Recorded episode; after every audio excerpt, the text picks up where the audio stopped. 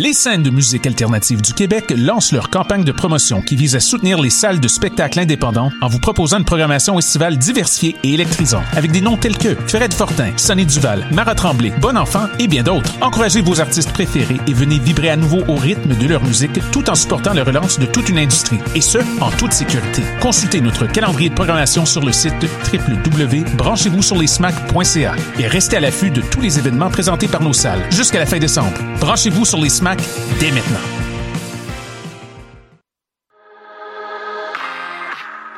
Trop de temps en fil pour attendre pour aller voter. Vous aviez pas le temps de regarder l'actualité? Vous en faites pas, on est là pour vous faire un recap.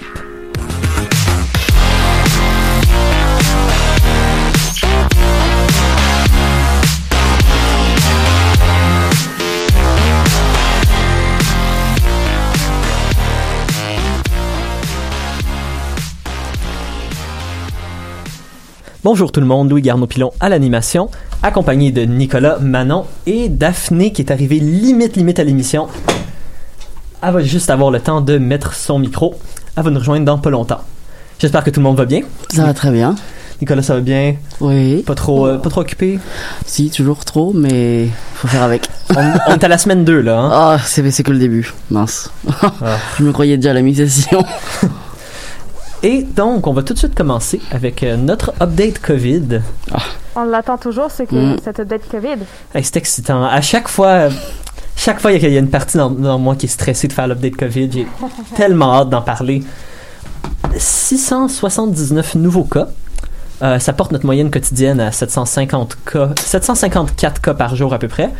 On est au milieu de la quatrième vague. Les choses sont beaucoup plus normales qu'au début.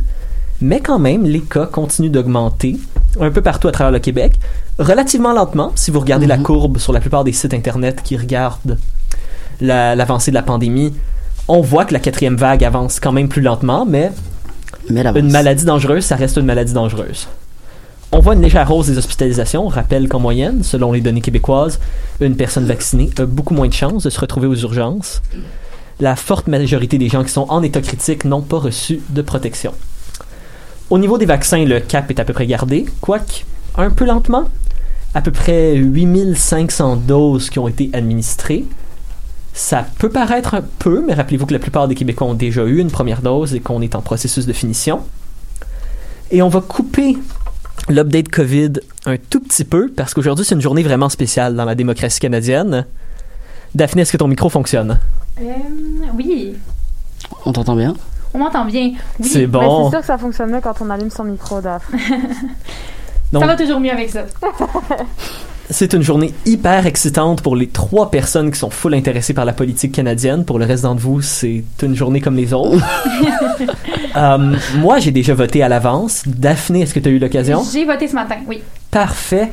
Nicolas, euh, Manon, Ah oui, nous, on a voté. hein. l'occasion. Alors, moi, Et on a, la vo- on a voté ce matin à la première heure. hein. Les premiers au bureau de Moi, vote. ce matin, à 7 h, là, quand ça l'a ouvert, j'étais là-bas, j'étais prête, j'ai mis mon bottin, je suis repartie. Pris une petite photo pour célébrer ça. Ben oui, si seulement vous étiez citoyen canadien, ça serait tellement drôle. Et oui, ça va être une élection très, très, très chaude. Euh, on ne va pas la caler, on l'avait dit la semaine passée. Euh, c'est beaucoup trop chaud. Il y a 170 sièges à gagner. Reste à voir qui fera la meilleure performance. Ça va très probablement être entre les libéraux et les conservateurs. Hmm. Et qui sait, peut-être que le parti Rhinocéros gagnera un parti. Gagnera un, un comté. Il y a vraiment un parti rhinocéros. Oui, Oui. ben, euh, quand même, euh, il fut. euh, ça, fait, ça, ça date de longtemps, c'est quand même que. Ça fait, ça fait longtemps, c'était un parti comique qui euh, faisait des promesses ridicules comme nationaliser les Tim Hortons et... euh, En, en gros, c'était répondre à la- à l'absurde par l'absurde, en gros. Ah. Si je peux te résumer ça comme ça. On a un parti animal en France. Un parti Et animal. Ils ont mis une photo de chien comme euh, candidat. C'est ça, t'as t'as des partis un peu ridicules un peu partout comme ça. Il y avait le gars, je pense, aux États-Unis qui se mettait une botte sur la tête. Vermin Supreme, c'était ça son nom. Ben Wow. voilà. À chaque élection, il se, il se présentait. Ils y croyaient, les gars. ouais, ouais, visiblement. Et maintenant qu'on a passé à travers cette update-là puis qu'on a ri un petit peu, on va pas rire pour les huit prochaines minutes parce que j'ai choisi un sujet hyper lourd pour cette semaine. Non, non, on me dit pas encore qu'il va falloir que je mette des nouvelles insolites super bien pour que. Pour rattraper. Tu vas, que- tu vas devoir rattraper pour comme deux, trois semaines. Oh. Puis parce qu'on a été si longtemps absent, je suis encore en train d'essayer de faire du rattrapage d'infos. Puis ça, ça donne qu'il y a eu de la nouvelle là, cet été. Et je suis sûr que deux, trois d'entre vous gardent un bingo dystopique puis que vous êtes pas loin de crier victoire dans pas longtemps. Pour ceux d'entre vous qui avaient un bris total de l'autorité de la Cour suprême aux États-Unis, bien, vous n'avez qu'à regarder la nouvelle loi contre l'avortement au Texas pour faire un petit point. Et si près du bingo. Hmm. Là, je, je surprends personne avec cette nouvelle-là. Non. Tout le Non. monde savait qu'il y a une loi de l'avortement au Texas. Oui, Malheureusement. euh, malheureusement, on- ça fait quand même un petit bout qu'on en entend parler, mais effectivement, on n'était pas revenu du tout sur ça. Donc, euh, On n'a absolument pas eu le temps d'en parler. On parle ici de la loi 87R qui a été mise en place le 1er septembre 2021. En gros, elle interdit totalement un avortement fait six semaines après qu'une femme tombe enceinte. Après la période, c'est à peu près la période de temps lorsqu'un fœtus commence à émettre un battement cardiaque. Si quelqu'un participe à la procédure ou aide la procédure, cette personne risque une poursuite civile pouvant aller jusqu'à un minimum de 10 millions de dollars. Une personne qui fait la procédure, ça, ça peut être un docteur ou une, inf- une infirmière présente dans la salle de chirurgie qui participe activement à la chirurgie. La personne qui aide la procédure, c'est énormément large comme terme selon la nouvelle loi. Ça peut être la réceptionniste qui fixe le rendez-vous, le parent qui donne un conseil à sa fille, ou l'exemple qui est utilisé par plusieurs personnes, le chauffeur d'Uber qui donne un lift à la femme enceinte. Notez aussi que pour l'instant, la loi n'exempte pas les femmes victimes de viol, ni d'ailleurs les femmes victimes d'in- d'inceste. Et ça va encore plus loin que ça. Il s'agit d'un document qui contient une multitude de zones grises faites pour embrouiller les gens. Prenez le temps de penser à la période qui est accordée pour un avortement légal.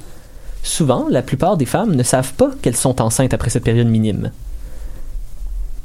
Ce qui veut dire qu'elles ne peuvent, elles n'auront pas accès à un, avortement avant qu'il soit trop tard, généralement. Ou elles n'auront pas la façon de savoir qu'un avortement est nécessaire parce qu'il sera trop tard. Aussi, même si une personne aide, mais ne sait pas qu'elle contribue à un avortement, elle risque quand même de se faire poursuivre pour 10 millions. c'est fou ça quand même. Hein? Mhm. Mais juste le concept déjà de ne d'être contre l'avortement, je veux dire. On Mais on va aller un petit peu plus loin. Parce que là, remarquez que je ne parlais pas de poursuite judiciaire. Ok.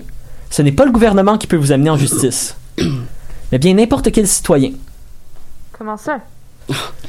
Il y a de la délation. On y reviendra. Parce qu'ils sont vraiment contre l'avortement. Tous. On y reviendra, c'est relativement complexe comme débat. Dans le fond, suivant ces anciennes traditions de l'époque du Far West, le Texas a créé une sorte de système de primes permettant à n'importe qui de prendre la loi dans ses mains. C'est juste que comparé aux vieux films de cowboys, c'est un peu moins excitant et on pourrait dire un petit peu plus, beaucoup plus malfaisant. Dans le fond, notez que c'est pas la première fois que des lois en- anti-avortement ont été amenées dans un État américain. Mais il s'agit de la première fois que la Cour suprême des USA, l'institution légale la plus puissante du pays, a choisi de ne pas se placer contre cette loi. Et ça, c'est un précédent vraiment unique pour la Cour suprême. Comprenez que lorsqu'elle décide que quelque chose est légal ou illégal, cette chose-là est supposée rester comme ça. Depuis 1973, la décision du cas Roe versus Wade était supposée clore le débat et garantir le droit aux femmes à avoir accès à un avortement. Et là, on va s'arrêter sur les conséquences historiques de Roe versus Wade, qui vont probablement expliquer pourquoi est-ce que c'est les gens qui poursuivent au civil et non pas le gouvernement du Texas qui poursuit au judiciaire. Dans le cas Roe, Roe Wade, la Cour suprême s'était penchée du bord de la légalité de l'avortement dans tout le pays, ce qui crée un, cas- un- un précédent important pour les cas futurs.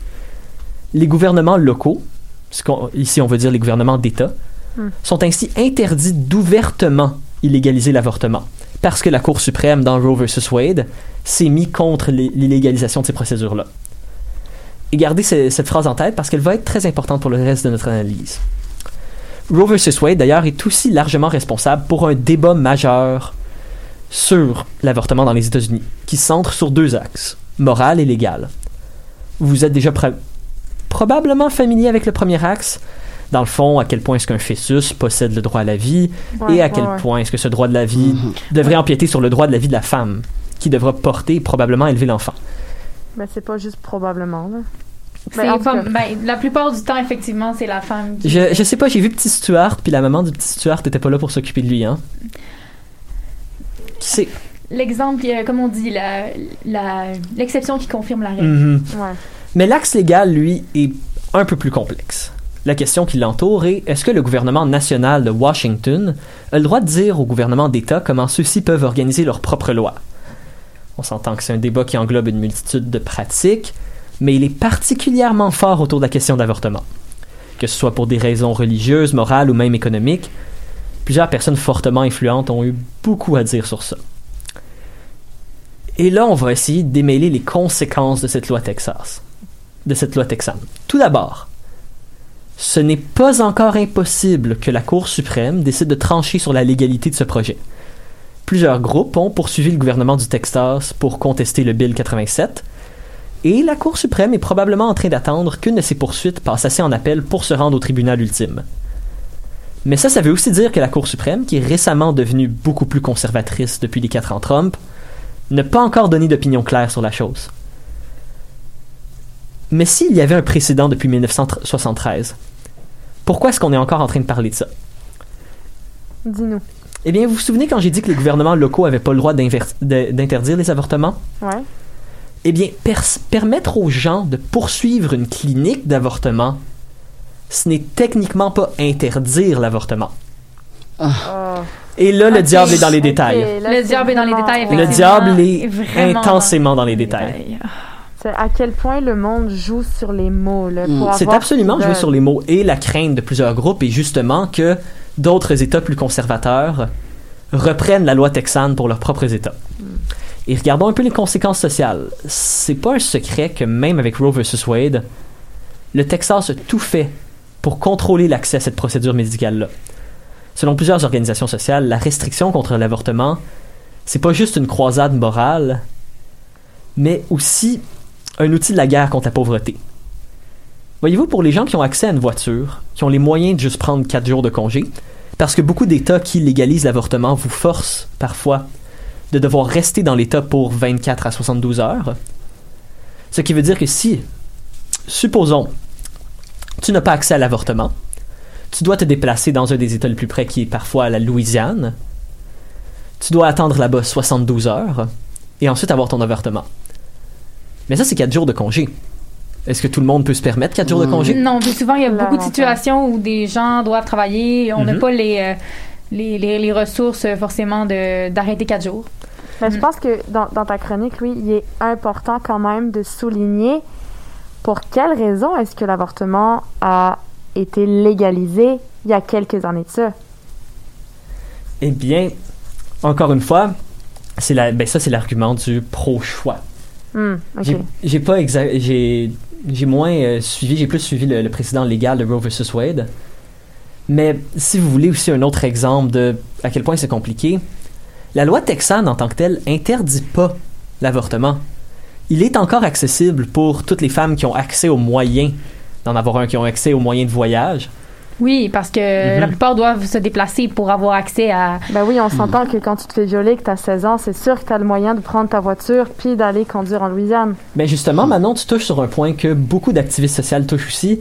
C'est une loi qui est déséquilibrée totalement en défaveur des adolescentes et des femmes pauvres de couleur. Et on s'entend que c'est la plupart du temps ces femmes-là qui avortent. Mhm. Pour une femme texane, mère de famille dans la pauvreté, très souvent les femmes racisées, qui a déjà deux enfants et qui essaye de juste Essayez donc de justifier plusieurs jours de congé, puis de trouver une façon de couvrir les 250 000 de route pour aller dans un autre État. Ouais, on, on fait face à un problème, là, effectivement. Donc là, on va étirer juste un tout petit peu le commentaire social. Euh, le journal The Guardian a sorti un article en 2018 qui s'intéresse aux politiciens républicains qui votent contre l'avortement. C'est intéressant, mais beaucoup d'entre eux ont deux choses en commun. J'écoute. Aucune idée. Des Je- maîtresses et des avortements secrets. Et voilà, et voilà. Le député des finances de la Convention républicaine, Elliot Brody, a payé 1,6 million à une mannequin Playboy pour qu'elle se fasse avorter leur enfant. Le membre républicain du Congrès du Tennessee, Scott Desjarlais, un fervent anti-avortement, qui avait déjà dit avoir un, euh, un taux de vote de 100% contre la procé- procédure, a convaincu sa femme de se faire avorter deux fois et sa maîtresse de 24 ans de le faire. Mais je, je vais ressortir un argument qui, est qui sort mais tout le temps quand on parle d'avortement. J'aime que ce soit des hommes blancs et riches Oui. qui votent contre l'avortement. Hmm. Sais, On laisse même pas le choix aux femmes ni aux personnes défavorisées. Tu sais, à Et- quel point, à quel point c'est, euh, voyons, c'est pas illégal qu'il faut dire, c'est euh, Immoral. Immoral, ouais. Immoral. ben, immoral, mais c'est Mhm. aussi inégal. Mais Absolument. oui, c'est inégal. Et là, on voit à quel point euh, c'est ceux qui qui sont justement à la à l'origine de cette règle-là, qui en fait n'en souffrent pas et n'en subissent jamais les conséquences. C'est ça, c'est ça. Et c'est là aussi qu'on voit que peut-être qu'il y a quelque chose d'autre que la religion et la moralité dans cette question-là. Peut-être que l'avortement est aussi des fois basé dans cette question, et surtout le droit à l'avortement est basé dans cette question de lutte des classes et aussi de guerre contre la pauvreté. Ces deux exemples parmi tant d'autres que je vous ai donnés sur les républicains et leurs maîtresses, sachez que c'est pas les seuls. Si vous fouillez un peu, il y a une liste très très très comique à lire qui fait un petit peu mal aussi en même temps. Mais j'espère que cette discussion-là vous restera un peu en tête quand on, quand on reparle de moralité et de justice dans les projets de loi. Et maintenant, si on se tourne vers un sujet absolument, absolument ludique et le fun, qui, qui a envie de voyager ici? Ben, Oh. tout le monde. Surtout, euh, on va tout aller en Louisiane. Let's Ah, go! oui. Tantôt, tantôt, on va aller voyager en espace avec ma chronique, donc euh, je sais pas à quel point. Ben, justement, c'est là qu'on s'en va. Parlant de ça, là, j'aimerais vraiment savoir la Louisiane. Là. tous, les états, tous les États qui ont des crocodiles puis des, des alligators, là, me semble que ça serait le fun. Tu dois pas te faire avorter, euh, Louis? Non, non, non, je suis juste, je suis juste là pour les crocodiles et les alligators, moi. Mais plus sérieusement, Il a quelque chose à nous avouer. un voyage que tout le monde a déjà rêvé, c'est d'aller dans l'espace et je pense qu'il y a une couple de monde qui ont pu faire ce voyage-là. Daphné, t'avais quelque chose pour nous là-dessus? Oui, j'ai oui, j'ai justement choisi de revenir sur un moment historique qui s'est dégou- qui s'est déroulé au cours de la semaine dernière et qui est une des premières au niveau scientifique et spatial parce que les voyageurs de la mission Inspiration 4 de SpaceX ont réalisé un voyage de trois jours dans l'espace. Trois jours? De trois jours, oui. Et C'est le- grand. c'est oui, ben c'est ça. C'était vraiment un voyage. Là, vous allez voir, je vais expliquer ça. Mais le départ, c'est euh, c'est effectué mardi et les passagers ont regagné la terre ferme ou plutôt la, la mer, hein, parce qu'ils ont améri au large des côtes de la Floride samedi en soirée. Mais là, la question que vous vous posez peut-être, c'est ok, mais pourquoi ce voyage-là serait si exceptionnel? Parce que c'est super cool d'aller dans l'espace. oui, et mais j'ajouterais à ça que justement, il y avait aucun professionnel à bord de la capsule Dragon qui transportait Oh, quatre voyageurs. Donc c'est purement touristique, là. Donc c'est purement touristique, mais je vais je vais revenir sur les détails justement, mais euh, en gros. euh, c'est ça, les voyageurs étaient vraiment en orbite autour de la Terre. Le vaisseau s'est élevé avec une altitude de 590 km et donc on s'entend que c'était quand même assez assez élevé et euh, défilé à une vitesse euh, qui dépasse largement celle de nos voitures, si je peux le dire comme ça, 28 000 km heure. une vitesse qui leur a permis de faire le tour de la planète plus de 15 fois par jour. C'est impressionnant quand C'est même. énorme. Oui, il y avait même un petit poste d'observation là dans lequel ils pouvaient observer euh, ce qui se passait autour La d'eux. planète en la général. planète, le C'est cosmos. sûr que j'aurais passé mon temps là-bas pour faire Ça- des photos. Vous me Ça- connaissez, là. Oui, ça- oui, les photos, Manon, t'aurais été, t'aurais été servi. Et, Chaque euh, fois qu'on passerait devant le Québec, j'essayerais de voir au loin. Est-ce qu'on peut voir les dinosaures du Madrid là-bas? Est-ce qu'on peut voir les... oui, exactement. Mais, euh, mais justement, euh, Manon, t'aurais vraiment pu, t'aurais vraiment eu le temps de te concentrer sur tes photos parce que le voyage s'est déroulé de manière automatique. Donc, les passagers n'avaient absolument rien à faire comme intervention. Ils avaient quand même été formés Ouais, au, ben, Au cas, où. au cas où, Au cas parce qu'on s'entend, mais ça aurait sans doute été des manipulations minimes. Et euh, bon, on s'entend, c'est un voyage qui semble tout à fait original et c'était un peu l'objectif d'écrire une nouvelle page de l'histoire en permettant à des gens normaux de profiter du cosmos. Donc des gens comme toi Manon, des gens euh, qui n'ont pas d'expérience euh, en astronaute euh, mais qui auraient pu euh, justement aller, Aller en faire de la profiter. photo. Alors peut-être que ce rêve pourrait devenir réalité, qui sait. Mais Hey, ça vous tente-tu la prochaine fois? On y va juste l'équipe du recap. Let's juste l'équipe du Ouais, Recap hein. dans l'espace faire une chronique euh, un recap depuis chronique depuis l'espace. Depuis ouais. l'espace, ça, je serais partante. Mais euh, parlant des, des passagers à bord, bon, ce n'était pas le recap, hein, c'était bien euh, quatre participants qui avaient eu six mois de préparation avant le voyage quand même pour s'habituer un petit peu aux effets de l'espace. Mais ce qui est impressionnant justement, c'est que normalement, des professionnels vont mettre des années à, s'entraîner. Alors, l'équipe était composée du, co- du commandant, donc euh, Jared Isaacman, qui était un milliard, ben, qui était, qui est encore à ce jour un milliardaire de 38 ans, propriétaire d'une entreprise de services financiers. C'est justement lui qui a payé des millions à SpaceX pour pouvoir vivre cette expérience-là. Il a gardé le prix euh, officiel qu'il a payé sous couverture, mais il a offert, ouais, il a pas dit, mais. On se demande pourquoi. Mais ça devait être, ça devait être assez cher, là. Aussi Et- cher qu'un avortement, t'es. ben, peut-être. Peut-être, hein? mais bon, j'essaie d'aller dans le positif, Manon, là, ok? Ouais, pardon, pardon. Euh, euh, donc, il a offert trois places à des inconnus, dont Hayley Arse- Arsenault, une assistante médicale de 29 ans, qui est devenue justement, avec ce voyage-là, la plus jeune américaine à voyager dans l'espace et la première personne avec une prothèse à se rendre dans l'espace. Donc, Oh, le livre des records Guinness pourrait se pointer, là. Il y aurait, il y aurait matière à, à contenu. Ouais, mais ça, comment tu fais beau. venir un évaluateur des records Guinness dans Ah, l'espace? écoute, ça, ça a l'air encore plus compliqué. oui, hein? effectivement. Je voulais juste dire que les records Guinness pourraient sauter sur l'occasion. Peut-être regarder dans le prochain livre euh, si jamais ça va être mentionné. Sinon, comme autre passager à bord, il y avait aussi euh, Sian Proctor, un homme de 51 ans qui enseigne les sciences de la Terre, et euh, Chris Sembrowski, un homme qui a déjà fait partie de l'armée de l'air américaine. Donc, on voit à quel point c'est, euh, voilà, des gens bien variés. Bon, le séjour avait l'air tout à fait merveilleux, etc., mais il y avait quand même des petites tâches à accomplir, quand même, pour récolter Mm. des données qui pour- vont pouvoir bénéficier à la science. Donc, ces données-là, plus précisément, vont pouvoir permettre de comprendre les effets de l'environnement spatial sur des gens qui n'ont pas d'entraînement, justement, ben, peu. Ben, six mois, c'est vraiment très, très peu, Mhm. on s'entend. Euh, donc, ils ont fait leur devoir en calculant leur rythme cardiaque, leur sommeil, la saturation en oxygène dans le sang et leur capacité cognitive. Mais, Outre le fait que la mission visait à faire voyager des passagers sans expérience, Inspiration 4 avait aussi un autre but qui était une levée de fonds dédiée à l'hôpital pédiatrique où travaille justement Hayley, euh, une Mhm. des membres à bord de, l'é- de- du voyage. Alors, euh, dans le cadre de cette levée de fonds-là, justement, il y a plusieurs objets qui se trouvaient à bord du vaisseau et maintenant, bon, on s'entend, les objets ont euh, beaucoup augmenté de valeur. Alors, ils sont mis aux enchères. Donc, on parle notamment d'un ukulélé ici qui était à bord euh, du vaisseau. Et Nico, qui- pour nos petites soirées euh, concerts, petit monsieur, madame. Partout, à chaque partie où tu vas, il y a toujours, il y a toujours une personne avec un ukulélé. Hein. Mais là, le ukulélé, puis je pense pas qu'il soit dans tes moyens. J'ai pas le prix exact. Tu peux même mais- pas fuir le ukulélé dans l'espace. C'est Non, ça qui me c'est fatigue. c'est ça. Même dans l'espace, il y a toujours quelqu'un avec un Ah. ukulélé. Et euh, ça, justement, euh, ça se passe très bien les enchères, à- en tout cas à, à ce qui me paraît, parce qu'il y a au moins 154 millions de dollars qui ont été récoltés. Et bon, c'est certain qu'il faut souligner la participation de Jared Isaacman lui-même, qui a généreusement donné 100 millions. On voit Ben que lui, c'est quelqu'un qui suit son cœur dans la vie. Hein. Tout le monde a 100 millions à Tout le monde donner. a 100 millions à donner. Mais euh, je terminerai euh, en mentionnant que SpaceX ne souhaite pas s'arrêter là. Bien évidemment, après, après ce grand succès, hein, c'était quand même un beau voyage, ils sont revenus en santé, euh, etc. C'est pourquoi un prochain vol auquel trois personnes vont prendre part est déjà à l'horaire. Alors, des améliorations vont être prévues aussi. Donc, comme, comme le précisé Benji Reed, le responsable des vols habités chez SpaceX, il a affirmé que l'entreprise souhaitait ajouter le moyen de faire chauffer de la nourriture et le Wi-Fi. Alors, les chroniques seraient peut-être possibles, là, Manon, euh, avec le écoute, Wi-Fi. Moi, je dis, Mhm. on y va. On y va. On, on donne notre nom. Mais On là, euh, mais là, je crois qu'il y avait déjà des gens. Là, les gens étaient déjà prévus parce que le voyage était, c'est ça, il est quand même bientôt. Donc, on n'aura pas les six mois de préparation. Correct. La prochaine fois, on y va. La prochaine fois, on donne notre Hmm. nom. Bon, On y va. alors ça termine avec une euh, affirmation que peut-être le recap va se retrouver Dans dans, l'espace. On Oh, peut espérer. on peut écrire, peut-être envoyer un courriel à euh, Jared Isaacman qui va Et, peut-être nous moi, je financer dis, ça. let's go. Puis écoute, on va nous faire une, Mais oui. une émission spéciale Ce sur l'espace. ce serait merveilleux. Avec que des nouvelles sur l'espace. Et moi, je vais essayer de vous trouver des trucs. Insolite sur, sur l'espace. Oh, wow. Jour 4, j'ai vu une C'est météorite ça passer. exactement, j'ai vu le télé.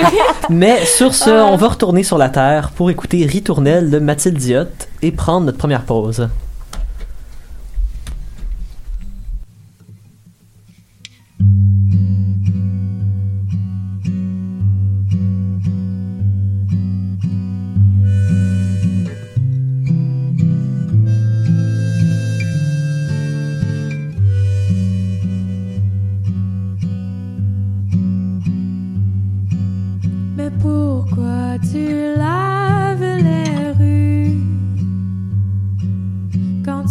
Le seau d'eau craque la neige tombe dans le salon et tu ne peux pas comprendre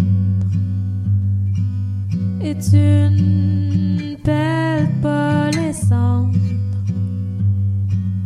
Mais pourquoi tu respires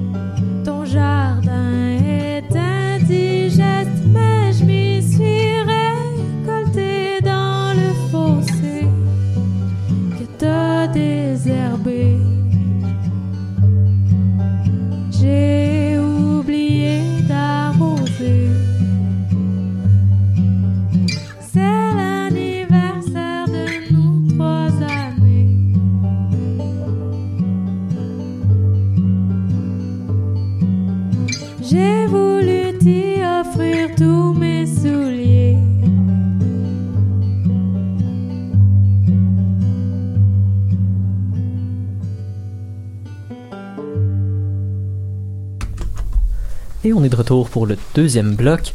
On a fait un petit tour aux États-Unis, on est allé dans l'espace et là, on va aller profondément sous la mer. Hum, très, Nicolas, On voyage beaucoup aujourd'hui, je trouve. Mm. J'aime ouais, ça. vraiment, J'aime c'est une émission très internationale. tu nous parlais, euh, tu nous en avais parlé sur Facebook et j'ai vu les memes dessus. J'ai pas suivi la, la question exactement. Il y a une crise des sous-marins. Je vais tout vous expliquer. Parfait. Alors, ça faisait longtemps que vous aviez entendu parler. dis-nous tout. Je vais tout vous dire. de, de faire la Ouais, blague. ça, ça va t'intéresser maintenant parce qu'on parle de la France. Ça faisait longtemps qu'on avait. Ouais, la hein. Ça faisait longtemps qu'on avait entendu parler de la Et- France. Et en plus de ça, je vais France en et les parler Français. également dans mes nouvelles insolites. Ah, on va Écoute, beaucoup parler de la France aujourd'hui La alors. journée. On, on pa- parlait en bien ou parlait en mal? Ouf. Euh, euh, pour une fois, ça va être en Ah, bien. positif. Ah, bon, d'accord, ça me surprend. Bah, moi aussi. Pas trop. Alors, bah, mon beau pays, d'habitude si calme et si paisible, se retrouve au milieu d'une crise diplomatique et, comme j'ai dit, je vais tout vous expliquer. Alors, ça commence le mercredi 15 septembre 2021. Le Premier ministre australien, Scott Morrison, euh, annonçait la rupture d'un juteux contrat euh, militaire passé en 2016 avec la France, donc, sous la présidence de l'ancien président de la République, François Hollande. Alors, d'abord, parlons du Et contrat. si j'ai bien compris, il est full populaire à François Hollande. hein. Adoré Oh, par la France et le reste du monde. hein. Oh oui. Mhm. Ben, écoute, pour te donner une idée, euh, les Français le surnomment Flamby. Oh, c'est Ah vrai. ouais. C'est Ah, vrai. wow. Et il rapporte la pluie partout où il va. Donc, les sous-marins, on était encore dans le thème. Et ben, écoute, c'était. euh, voilà. Donc, ce contrat, il prévoyait l'achat de 12 sous-marins nucléaires euh, militaires par l'Australie à la France, en passant par l'entreprise française toujours, Naval Group. Euh, il était qualifié aussi de contrat du siècle parce qu'il était estimé à 56 milliards d'euros. Ça fait 84 milliards de dollars canadiens à peu près. Et il devait rapporter à l'économie française 8 milliards d'euros. Donc, euh, C'est rien que ça. quand même important. Tout un deal, hein, quand même. C'est pas. euh, Ouais, autant vous dire que vous allez voir ce qui s'est passé. Ça a, ça a mis un peu mal la France. Suspense. Elle a mis un peu mal la France. Vas-y, Mm. Nico, explique-nous. Au moment, en fait, le, le, le, le contrat a été euh, annulé par l'Australie. Et au moment euh, de l'annonce de la rupture du contrat, le Premier ministre australien a révélé que le contrat n'impliquait plus la France du tout, mais Wow. le Royaume-Uni et les États-Unis, dans le cadre d'une nouvelle al- alliance militaire lancée donc le 15 septembre, qui s'appelait AUKUS. C'est les initiales de Australia, United Kingdom et United States. Euh, United Kingdom et United- United States. Exact. Euh, dans ce nouveau contrat, du coup, il est stipulé que la vente de ces fameux 12 sous-marins euh, revenait à ces deux pays, donc le Royaume-Uni et euh, les États-Unis. Bah, L'enjeu, du coup, il est économique, on l'a vu. Ouais, parce 84 qu'il y a milliards de Ah bah oui, dollars. oui. Énormément d'argent en jeu pour ça. la France. Mais évidemment, ça parle de l'armée, donc c'est aussi diplomatique et géopolitique. Euh, parce que l'objectif du président français Emmanuel Macron, c'était de de- d'assurer la présence de la France dans, dans la région de ce, dans cette région du globe en fait. Euh, à l'origine de cette nouvelle alliance, donc lancée le 15 septembre dernier, l'origine c'était de contrer l'expansionnisme euh, chinois dans la région Indo-Pacifique, Euh, parce qu'on le sait, bah, la Chine euh, cherche à s'étendre au maximum et à contrer les États-Unis. Rappelons que depuis 2018, l'Australie elle est frappée par des sanctions commerciales de Pékin. Donc maintenant, bah, l'Australie elle veut se poser un peu en leader régional et montrer bah, qu'elle peut dire non à la Chine en fait, qu'elle peut être menaçante en se rapprochant justement des, de ses alliés historiques. Euh, donc voilà. La présidente de la Commission européenne, Ursula von der Leyen, j'ai réussi à le dire du premier coup. Wow. C'est bon, Bien joué. de Très dur à faire en Oh radio. là là, Je suis fière de Super. je me suis entraîné toute la toute la Toute la semaine. nuit. toute la nuit. Ré- Répète-le donc, voir si c'est un coup de lock. Ursula von der Leyen. Ouais, ok, ouais, ouais. C'est bon, ok, je te le Je, donne. je Je te le vois dormir en train de dire Ursula. Ursula. Ouais, je m'endors en disant. Je comprends pas Con- l'écouter. Continuons sur les sous-marins, Oui. par contre. Euh, donc On euh. Ursula von der Leyen, elle s'est aussi exprimée euh, en fin de matinée aujourd'hui sur CNN, rien que ça. Euh, elle a dit que- qu'elle estimait que la France était traitée de façon inacceptable. Euh, la France, de son côté, a euh, perçu ça comme une décision soudaine, comme une trahison entre alliés. Jean-Yves Le Drian, qui était ministre de la Défense en 2016 au moment de la signature, et il est actuellement ministre des Affaires étrangères, il parle d'une rupture majeure de confiance entre alliés et d'un coup dans le dos. Donc euh, les mots sont, sont forts quand même. Ouais. Mais au-delà des mots du gouvernement français, il y a surtout des actes. Euh, L'une des premières conséquences de la rupture de ce contrat, euh, ça a été l'annulation d'un gala qui, dev- qui devait se dérouler vendredi dernier, Hmm. euh, donc le 17 septembre, et il a été annulé quelques heures avant, donc c'était à Washington. Euh, c'était justement pour euh, renforcer les, les relations entre les États-Unis et la France. On comprend qu'il est annulé. Euh, ensuite, bah, les ambassadeurs de France en Australie et aux États-Unis euh, ont été également rapatriés pour consultation.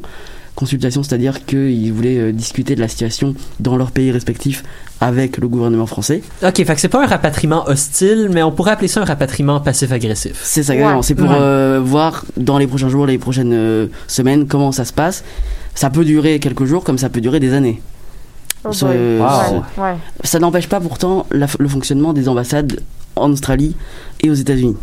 C'est bon. Ça, on est d'accord.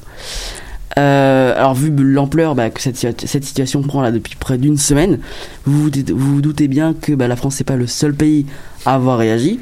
La Chine, qui était la première visée évidemment par euh, ce contrat, a réagi vendredi en disant craindre pour la paix et la stabilité dans la région d'une telle décision de la Oh part boy. des trois pays. Hmm. Quand la Chine dit ça, j'ai peur. hein. Ouais, ouais, ouais. Euh, Encore la- une fois, il y a un thème passif-agressif avec Ouais. toutes ces discussions-là. Ouais, là. Elle a qualifié ce nouveau partenariat militaire donc entre les trois pays d'extrêmement dangereux. Euh, mais c'est pas le seul pays encore une fois à s'inquiéter de cette entente. L'Indonésie et la Corée du Nord redoutent une course à l'armement nucléaire. Cette et même en, Corée soi, en soi, est-ce que ces pays-là ont tort ou non? Pas pas si tort que ça parce qu'on voit que ça se dégrade fortement les relations entre les la France ça, et les États-Unis. Mais bah, la, la Corée du Nord, on sait hein, quand même qu'elle a développé l'arme nucléaire sans le consentement d'aucun pays. Mhm. malgré le traité de non-prolifération de l'arme nucléaire. Donc bon, elle est, un peu, je- elle est un peu mal placée. Je m'excuse, je vais encore te couper, euh, puis je vais sortir, je pense, un petit peu du sujet, mais quand Joe Biden a été élu, est-ce qu'il a pas dit justement qu'il allait essayer de retrouver les liens qu'il avait avec la France avant? Donald Trump? Ah, justement, je vais en parler ça après. Ok. Euh, donc euh, justement, bah, c'est un peu drôle euh, venant de la Corée du Nord qui nous fait craindre une troisième guerre mondiale presque toutes les deux semaines. Ouais, c'est ça, c'est. Euh, concrètement, c'était 650 ingénieurs qui travaillaient sur ce dossier en France. Ça représentait 10% du chiffre d'affaires de l'entreprise Naval Group. Quand même gros comme, euh, comme sujet.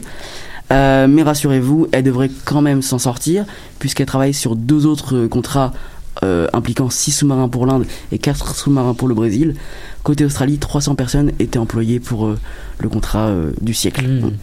Alors en Australie, Anthony Albanese, le chef de- du parti de l'opposition, donc le chef du parti travailliste, se pose quelques questions. Il s'inquiète en fait lui des retombées économiques à long terme sur le pays.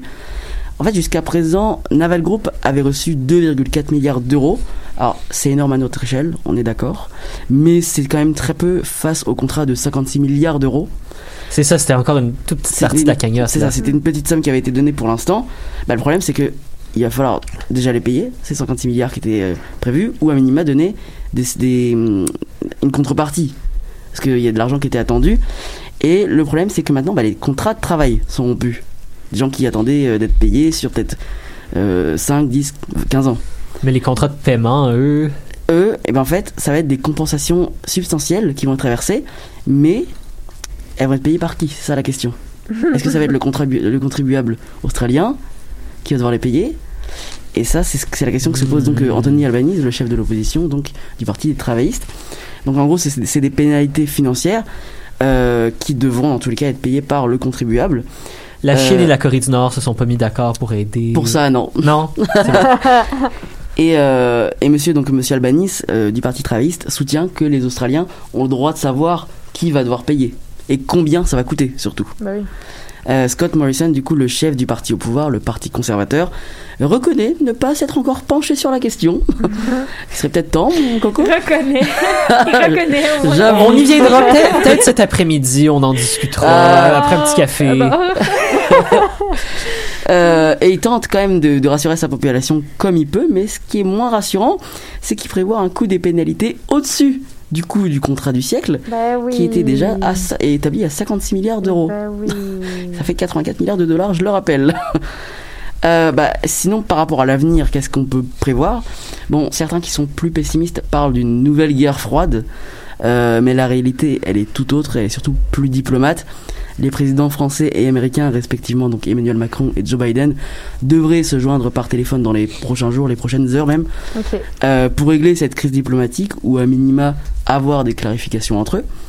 Un autre signe d'apaisement, euh, c'est qu'une une réunion des 27 pays de l'Union européenne s'est tenue euh, ce soir. Elle était euh, organisée par Joseph Borrell, le chef de la diplomatie européenne, en marge d'une assemblée générale à l'ONU. Le but, en fait, c'est de mesurer l'ampleur des conséquences de cet accord et enfin pour l'Union européenne et ses États membres. Euh, donc on est tous d'accord en fait pour dire que la rupture de ce contrat c'est un énorme coup dur pour la France, son économie, ses relations diplomatiques, mais c'est important, c'est important de le rappeler, ça reste un événement très rare pour les grandes puissances comme la France et les États-Unis qui, comme tu le disais Manon, bah, tenaient à, rappro- à se rapprocher à la- depuis la sortie de, de, de Donald Trump en janvier 2021. Ça fait longtemps qu'on n'a pas eu un incident diplomatique majeur de la sorte. C'est Vraiment. vrai, hein? Ouais? Ouvertement, qui me viennent en tête, et si quelqu'un veut me corriger sur Facebook, je serais super intéressé d'avoir un exemple.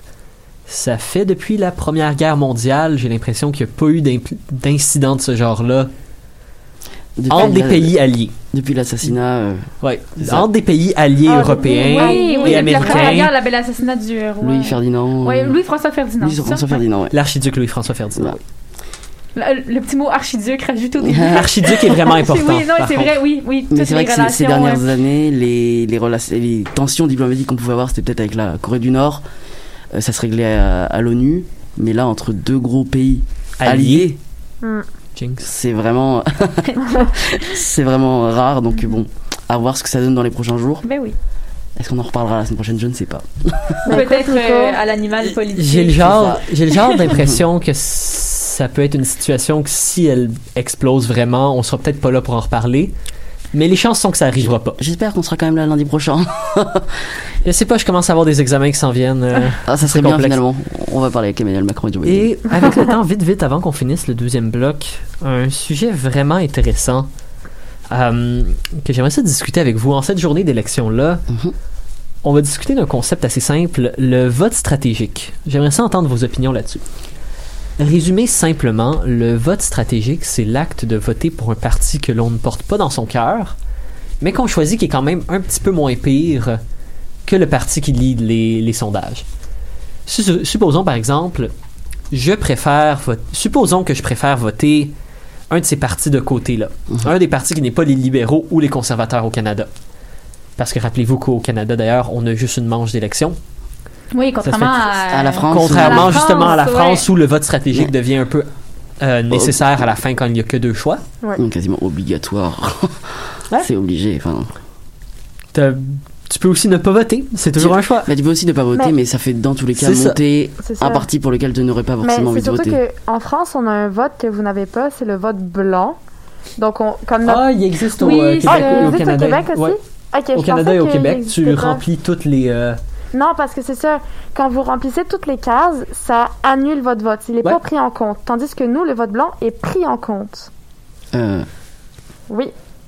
Dans les, dans les, dans les statistiques, tout ça, le vote blanc est pris en compte. dans les statistiques, oui, mais pas dans le résultat euh, Ben non, mais officiel, dans le résultat officiel, non. Parce Mais dans les calculs, pour savoir- Ah oui, personne. oui, oui. Pour savoir Oui, on est euh, qui a d'accord. voté pourquoi, ben, ils ont des. Ouais. Oui, on est d'accord, oui. Bon. Mais, et donc là vient la question de est-ce que selon vous le vote, vote stratégique est justifié? C'est un sujet qui est quand même intéressant parce que, que, par exemple, il y a beaucoup de partis qui auraient probablement beaucoup plus, je pense là au NPD, qui auraient probablement quand même plus de vapeur si les gens avaient pas trop peur que les conservateurs gagnent. Mais dans, dans le sens où vous avez, on va dire, juste un tour, Mhm. euh, c'est un gros risque en fait ici de voter stratégiquement. C'est vraiment prendre un pari presque parce qu'en France, on a les deux tours. On voit que ça peut être Marine Le Pen ou Emmanuel Macron Mhm. au second tour. Là, le vote stratégique va être énorme. Mm. Alors que vous, vous avez, bah, je sais pas combien de partis se présentent là en ce moment, mais on va dire peut-être euh, une dizaine, je veux dire. Euh, c'est c'est risqué de voter par exemple les libéraux pour se dire on va contrer euh, les conservateurs ou.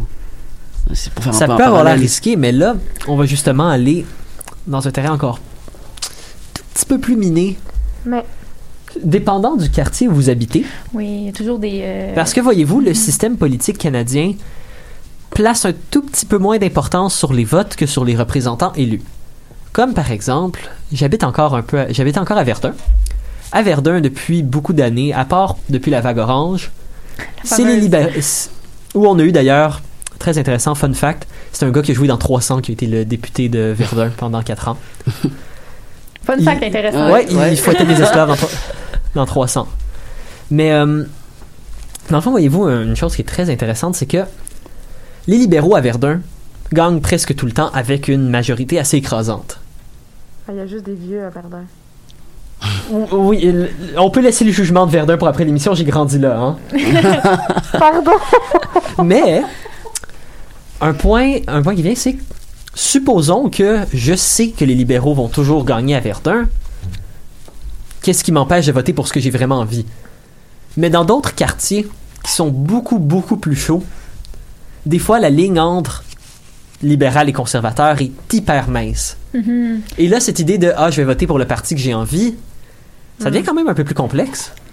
Je pense que Ton vote s'annule en gros. Donc tu préfères voter pour contrer l'autre que simplement pour décider Ah, moi je vote par conviction. Tu votes pour justement empêcher l'autre parti et espérer que ben mais là, autre- dans une élection qui va être si chaude que ça, c'est dur Mais quand le même. problème, c'est que Ah, vous, voyez à l'échelle locale, j'ai l'impression quand oui, je t'entends, à l'échelle locale. alors que c'est au niveau euh, bah, fédéral, du coup, vous dites? Mais il faut le voir localement. Faut Ouais, le parce que l'échelle locale est hyper importante pour l'échelle nationale. je pense que Parce que c'est comme ça que ça fonctionne.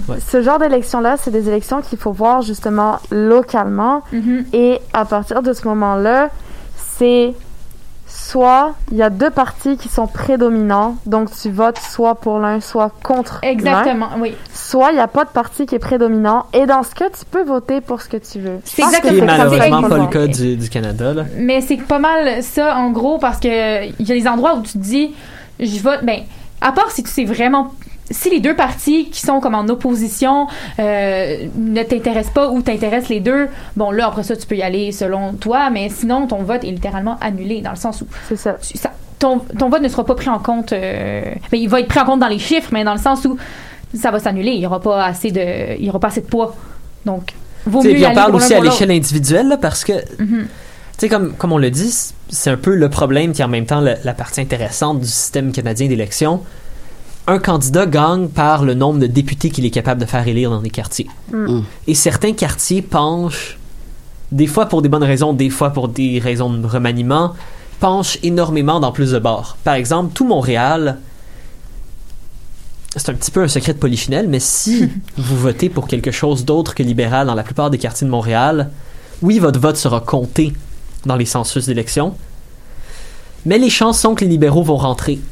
Mais voilà, donc vaut mieux juste. Ben, ouais, les libéraux vont rentrer de toute façon. C'est, ben, Ouais. ça, ça dépend si vous.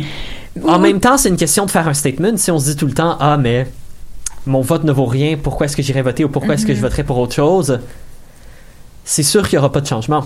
À un certain point, c'est Moi, je préfère le système en facile. France pour les votes. Je trouve que c'est mieux. Tu sais, chacun vote pour ce qu'il veut au départ, puis après, tu. tu euh, Bah, Tu à votes la selon fin, il le en reste deux. que deux et. Oui, ben voilà, fait que tu, tu votes pour. et tu, tu finis par faire un vote stratégique, Mais, mais même, au moins, c'est le moins pire. Ben, en tout cas, moi, c'est ma façon Ouais, de mais- le voir. Peut-être que moi, j'ai pas tous les. Même- en on- même temps, ça vient avec d'autres problèmes. Oui, exactement. Je Justement, dis pas que c'est Manon, parfait. j'imagine, tu connais un peu Mais- mieux le système. Même euh, ce que. Je sais plus ce que je voulais dire. Oui, je me souviens. Tu sais, genre, même au début, Daphné, on a plusieurs choix. Puis c'est sûr que, mettons, euh, t'as euh, Mélenchon, euh, puis t'as euh, Macron, Marine Le Pen et Jean Lassalle. Puis toi, tu veux voter absolument pour mes chers compatriotes avec Jean Lassalle. Tu, tu sais qu'il va pas passer parce Ouais. qu'il n'y a pas assez de popularité. Tu sais que c'est forcément un des deux les plus populaires. Ouais. Puis aussi, c'est que le système de gouvernement français ne permet pas vraiment des partis minoritaires, ce qui est un peu l'attrait du Canada euh, slash c'est l'arme sûr. secrète. Nous, on, on l'a, nous. On, l'a- on, a- on en a l'exemple ici, justement, euh, les partis minor- minoritaires, c'est sûr que. Mais je pense qu'après, les sondages jouent beaucoup quand t'entends Ah que oui. les libéraux et les conservateurs sont Mhm. les deux en tête. Bah, tu, même si t'as envie de voter euh, NPD ou, euh, pas, Parti Vert par exemple, tu vas te dire, bah, mon vote va moins compter. Ou, Ou le bloc. ou le bloc par le exemple. bloc. Ah, ça dépend. mais, ça, mais ça dépend des d'élection en élection. Ouais. Et donc, l'important, c'est que vous fassiez le choix qui est important pour vous. Allez voter. Surtout. Et on va aller en pause musicale avec la chanson Pour toi de Mounia.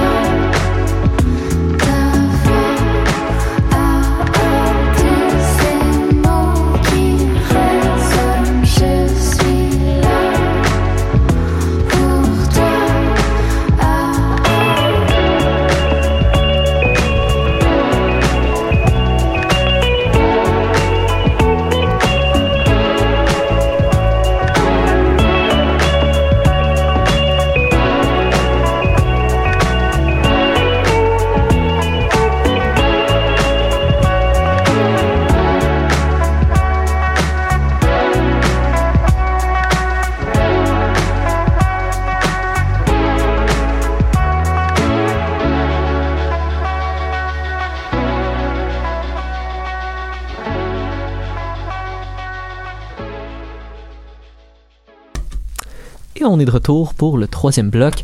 Euh, la discussion est devenue un petit peu compliquée à la fin du deuxième. J'espère que votre cerveau n'a pas explosé. Et pour juste faire une petite décompression, Manon nous a préparé un petit méli-mélo de nouvelles insolites qu'on attend avec excitation. Et je vais revenir avec mes nouvelles sérieuses éventuellement là, la semaine prochaine. Ben, on espère ça, Je vais Daphné. revenir. Promis, promis. Le méli-mélo n'est pas le même.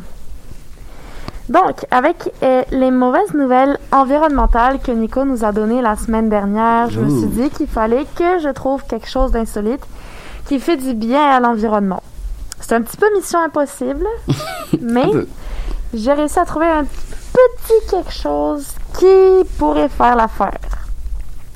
À Bangkok, en raison de la pandémie et du confinement, les chauffeurs de taxi ont dû cesser leurs activités euh, et on a vu la naissance de cimetières de taxis.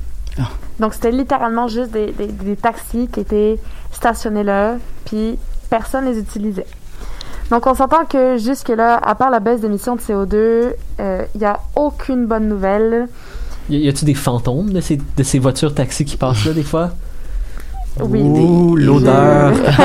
L'o- l'odeur de, de- de ton vomi à 3 heures du matin quand tu sors du taxi. Mm, Ah Mais donc jusque-là, il n'y a aucune bonne nouvelle parce qu'on s'entend que euh, les taxis sont toujours là avec tous les composants polluants qui font les taxis. Et c'est là que s'en vient le mais.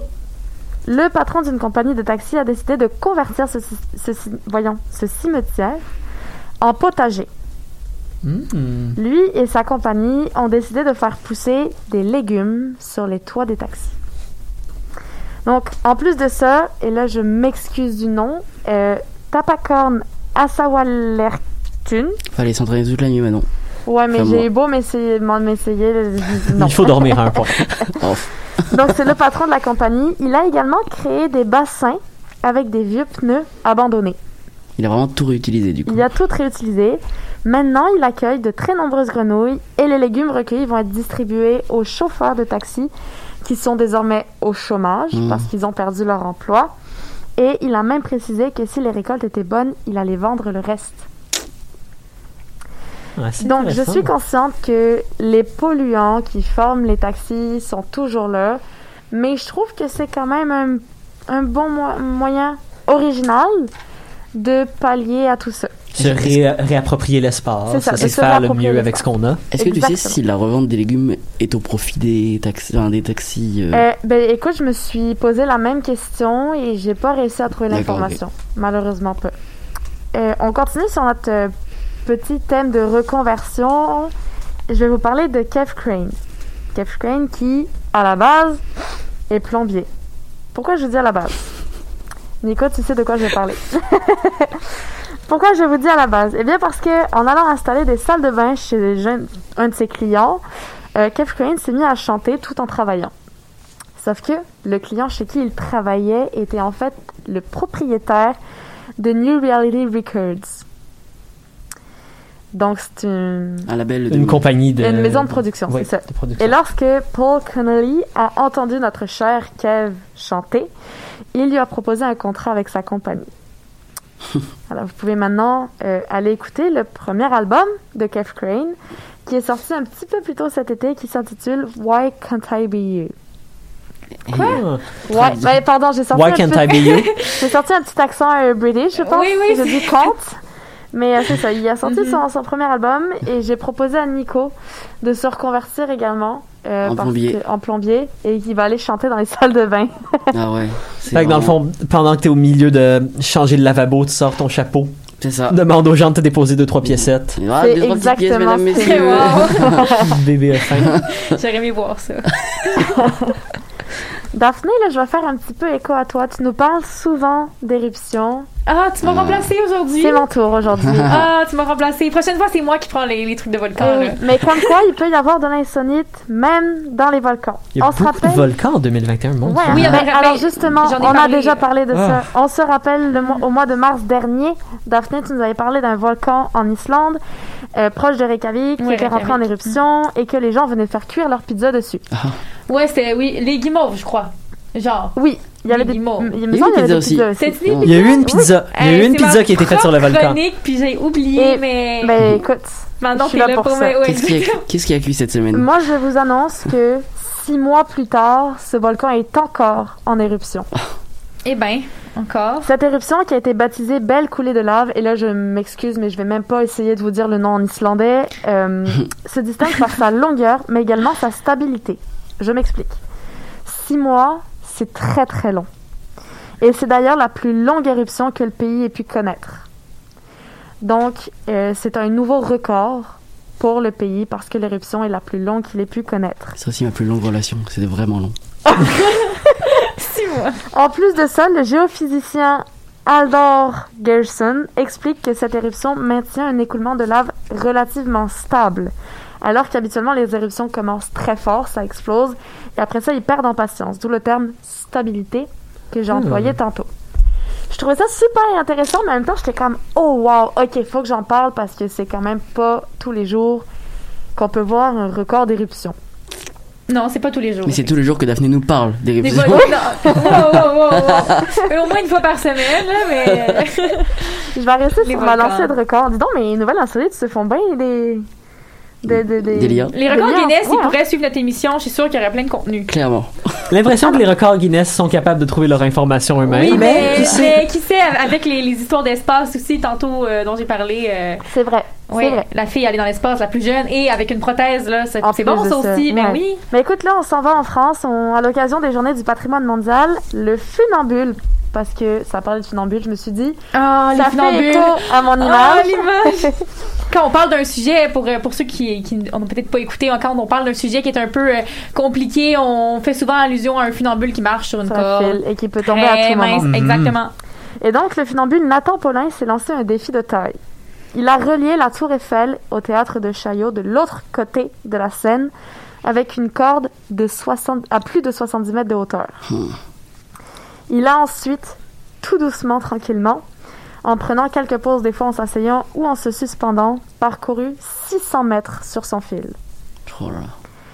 Alors, je vous rassure, il était quand même attaché par une sangle de sécurité. Euh, Heureusement. oui. Tout de Reste même, que- tout de même, ouais. Reste que Mhm. c'est super impressionnant. J'ai vu des photos, là, je...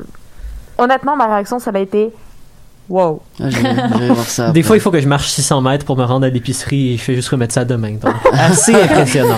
Même sur la terre ferme, c'est compliqué. » Je tenais quand même à préciser que Nathan Paulin, il est déjà un petit peu connu parce qu'il est déjà détenteur de plusieurs records du monde. En 2017, il avait fait un exploit similaire. Il avait marché sur un fil tendu entre la Tour Eiffel et le Trocadéro. Oui. Donc, euh, je Là, trouvais ça lui, quand ça. même impressionnant. Mais Il en est pas sa première parle. fois. Non, il en est pas à sa première fois. Mais, tu sais, c'est quand même dur. Puis là, j'ai vu une entrevue, euh, ben, j'ai lu une retranscription d'entrevue, il disait que c'était super impressionnant parce qu'il y avait plein de monde, il y avait énormément de pression sur ses épaules. Donc, il était très, très stressé. Ça lui a demandé énormément de concentration pour faire abstraction de tout le reste, mais également concentration pour marcher sur son fil. Mais c'est sûr, c'est sûr. Ouais, c'est beaucoup de travail. Ça ne, me, ça ne fait que me conforter dans mon idée que ma métaphore du funambule est parfaite. Manon, c'était de la Elle poésie. parfaite. Écoutez, je pense que vu là, je vais m'arrêter là pour mes, pour mes nouvelles insolites d'aujourd'hui. Ça fait pas mal le tour euh, de Mhm. ce que je voulais vous dire. C'est ce qui conclut assez bien notre émission. Une belle petite métaphore et encore une fois, un dernier message. Si vous avez le temps, l'énergie, vous Non. avez encore le temps d'aller voter. Faites-le. Qui sait? Peut-être que votre choix passera. Passez une excellente semaine et on espère vous voir bientôt pour une prochaine édition du Recap.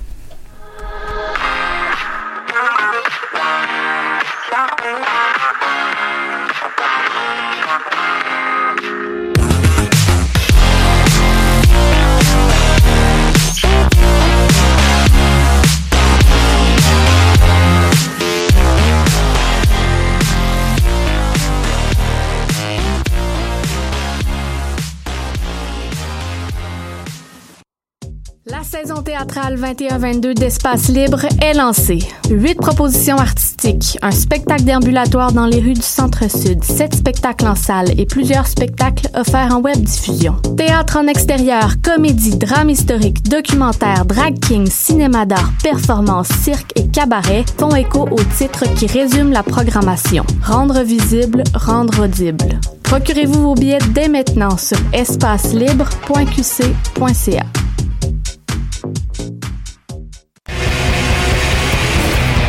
Hey, it's Alex from Mets, and you're listening to CHOQ Montreal.